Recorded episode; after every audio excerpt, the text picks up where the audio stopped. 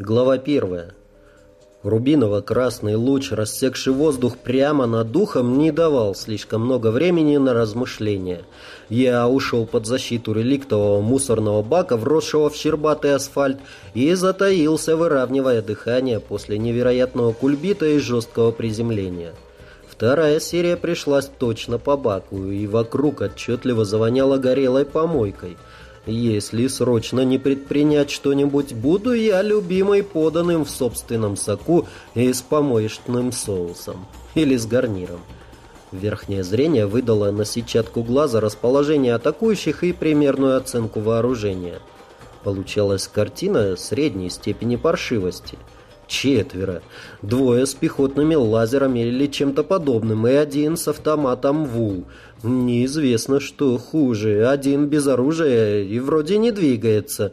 Командир, что ли? Ладно, сдохнуть не сдохну, но энное количество часов на восстановление оболочки точно понадобится. А этого времени у меня, кстати, может и не быть. Неизвестно, смогу ли я регенерироваться. Еще ведь не пробовал. Тонкое пение набирающего обороты генератора лазера прервало мои раздумья. Мгновенным движением я вынырнул из-за мусорного бака и, спрессовав пространство между собой и врагом, смял его физическую оболочку, словно бумажный пакет, и вспоровал все энергооболочки, рассеивая их в пространстве а остальные тут же окутались едва заметной голубоватой дымкой. Не желая сдаваться на милость врага, они ощетинились короткими, но от этого не менее смертоносными щупальцами.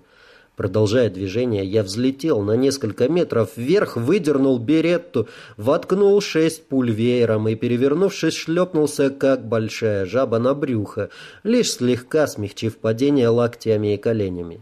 Я, конечно, вовсе не маг, но мои оппоненты этого не знали и защищались от меня как от мага. Но пуля 44-го калибра – это просто кусок металла, летящий с весьма приличной скоростью, так что их защитные штучки им не помогли. Четвертый сейчас должен был биться в судорогах от ужаса, зная, что ему предстоит долгий неприятный разговор и скорая гибель. Наверное, это и должен чувствовать почти бессмертный человек, знающий, что его очень скоро не станет.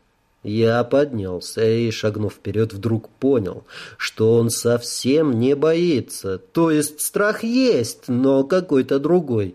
Подойдя еще ближе, я обнаружил обычного человека, причем связанного дважды.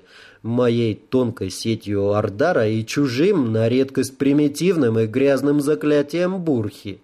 Скорее всего, это был просто человек, оказавшийся в плохом месте в плохое время. Его светло-серый плащ и темно-серый в синюю полоску костюм, несмотря на грязные разводы, совсем не гармонировали с помойкой. Освободив аборигену от обоих заклятий, я направился к выходу из грязной подворотни. Он тут же остановил меня хриплым окриком «Эй, постой!» Я недоуменно обернулся. «Да?» «Подожди!» — попросил он, ковыляя на негнущихся ногах в мою сторону. «Я вроде твой должник. Может, тебя хоть кофе угостить?» Он вопросительно глянул на меня и немного натянуто улыбнулся. Я всмотрелся в него пристальнее и четко произнес вслух. «Генерал-лейтенант Логинов Виталий Алексеевич, военная разведка, центральный аппарат, управление специальных операций, Центр внутренних резидентур». Подразделение «Оборотень». Мотивация контакта, получение информации и возможная вербовка. Предложение отклонено. Еще что-нибудь? Вместо ответа он завистливо покачал головой и тихо выдохнул. «Ух ты, круто! Прямо из башки читаешь?» Я только кивнул. «Ладно», — он поднял руки, — «сдаюсь. Тогда просто кофе, если хочешь. Можешь вообще ни слова не говорить». «Конечно, конечно, отвяжешься ты». Так мы и оказались в отдельном кабинете ночного ресторана на Калининском проспекте. Великолепный джаз, горячая телятина и шардоне придавали нашему разговору вполне светскую окраску — Наслаждаясь забытыми вкусами и запахами, я, тем не менее, внимательно слушал и анализировал услышанное. А рассказывал мой визави вещи преинтереснейшие. Проведенная их аналитиками работа явно указывала на существование сил, заинтересованных в глобальной дестабилизации положения. Конечно, и у антиглобалистов, и у сепаратистов всех мастей были разные источники финансирования и центры управления. Но вот то, что у них и еще сотен других организаций существовал единый синхронизирующий центр, было вычислено с математической точностью вылазки террористов, революции и массовые выступления народа и даже некоторые забастовки неявно, но неуклонно тормозили прогресс человечества в целом и подталкивали к неизбежному концу. С воинами тьмы логиновская контора столкнулась не так давно, но потери с той и с другой стороны были уже весьма существенные. Конечно, на стороне воинов тьмы были и древние знания, и, самое главное, полное пренебрежение человеческими жизнями. Но и в конторе тоже не институтки служили, и счет пока в пользу ребят Логинова. Это, насколько я понял, вообще их профиль – маньяки, психопаты и всякая мистика. Нет, одно только то, что его специалисты сумели вычислить в целой серии совершенно разнокалиберных происшествий некую закономерность и схватить эту закономерность за хвост, безусловно, делает им честь. Браво и троекратное ура перед строем. Просто ух и ах. Они сумели найти корни всех этих безобразий. Получалось, что засевшие здесь враги не просто хотели воспользоваться энергоканалом. То есть аналитики, конечно, ничего не знали ни о вселенной Равада, ни о связывающем нас энергоинформационном жгуте. Просто складывая кусочки мозаики, они выяснили, что готовится глобальный конфликт – который, принимая во внимание накопленные запасы ядерного, бактериологического и химического оружия, станет наверняка последним. Насколько я понял, используя подаренное мне знание, Земля всегда была лакомым кусочком, ведь она имела восемь базовых и бесчетное количество информационных каналов второго и третьего порядков. И еще главную линию, основной энергоинформационный жгут со вселенной Равода – это все равно, что сосредоточить в своих руках не только все топливно-энергетические ресурсы галактики, но воду, пищу и даже воздух. А это такая власть, что все защитники мира Земля получали любые ресурсы, помощь и консультации всей неведомой еще землянам Федерации только для того, чтобы это место не принадлежало никому. Экстерриториальность была тем паллиативом, который удалось достигнуть после третьего по счету полного уничтожения населения планеты. Последний раз разразилась катастрофа такой силы, что генофонд пришлось восстанавливать по кусочкам, а без землян с их уникальной нервной системой и биоэнергетическими возможностями энергоканалы, представлявшие в обычное время бурные полноводные реки, напоминали бы быстро пересыхающие ручейки. Конечно, 40-50 высших магов или 10 магистров могли стабилизировать каналы, но резать бриллиантовым перстнем стекла... И было решено ударными темпами восстановить население и даже немного сфальсифицировать историю, чтобы удлинить ее. Лихие браконьеры вовремя отлавливались, и им надолго отбивали желание охотиться в заповеднике. Им вообще все отбивали. Вместе с жизнью и возможностью перерождения. Но соблазн был так велик, что дураки не переводились. «И что их влекло?» – спросите вы. «Да все то же.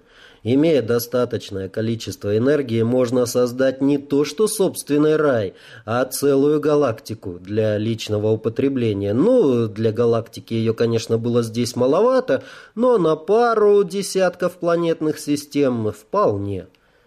Остальное мои личные догадки, которыми я не спешил делиться вслух. «Твои проблемы мне понятны», — сказал я, когда Виталий выдохся проходящие через все кордоны террористы, бесчетное количество наркотиков, которыми только что в детских садах не торговали, оружие и работорговля, плюс невероятное количество психических нарушений и неуклонный рост засоренного генофонда. У вас своя война, а у меня абсолютно свои, никак не связанные личные счеты к вашим фигурантам. И, скорее всего, когда я завершу охоту, ваши проблемы во многом тоже закончатся. Воины тьмы — редкая мразь. А посему я предлагаю просто уничтожить верхушку клана, а затем перебить все, что шевелится. На остальное у меня может просто не хватить сил. «Да я всего лишь предлагаю сотрудничество». Я сразу и не очень вежливо перебил его. «Для чего вам я, понятно, а вот для чего мне нужны вы, не очень ясно».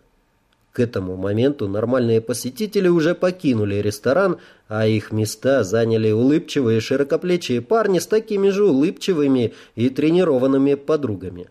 «Насколько я понимаю», — прищурился он, Прямой поиск в информационном поле при таком количестве стихийных магов – вещь крайне трудоемкая и неблагодарная. Мы сожгли уже несколько опорных точек и храмов воинов тьмы, обезвредили десятки связанных с ними террор-групп.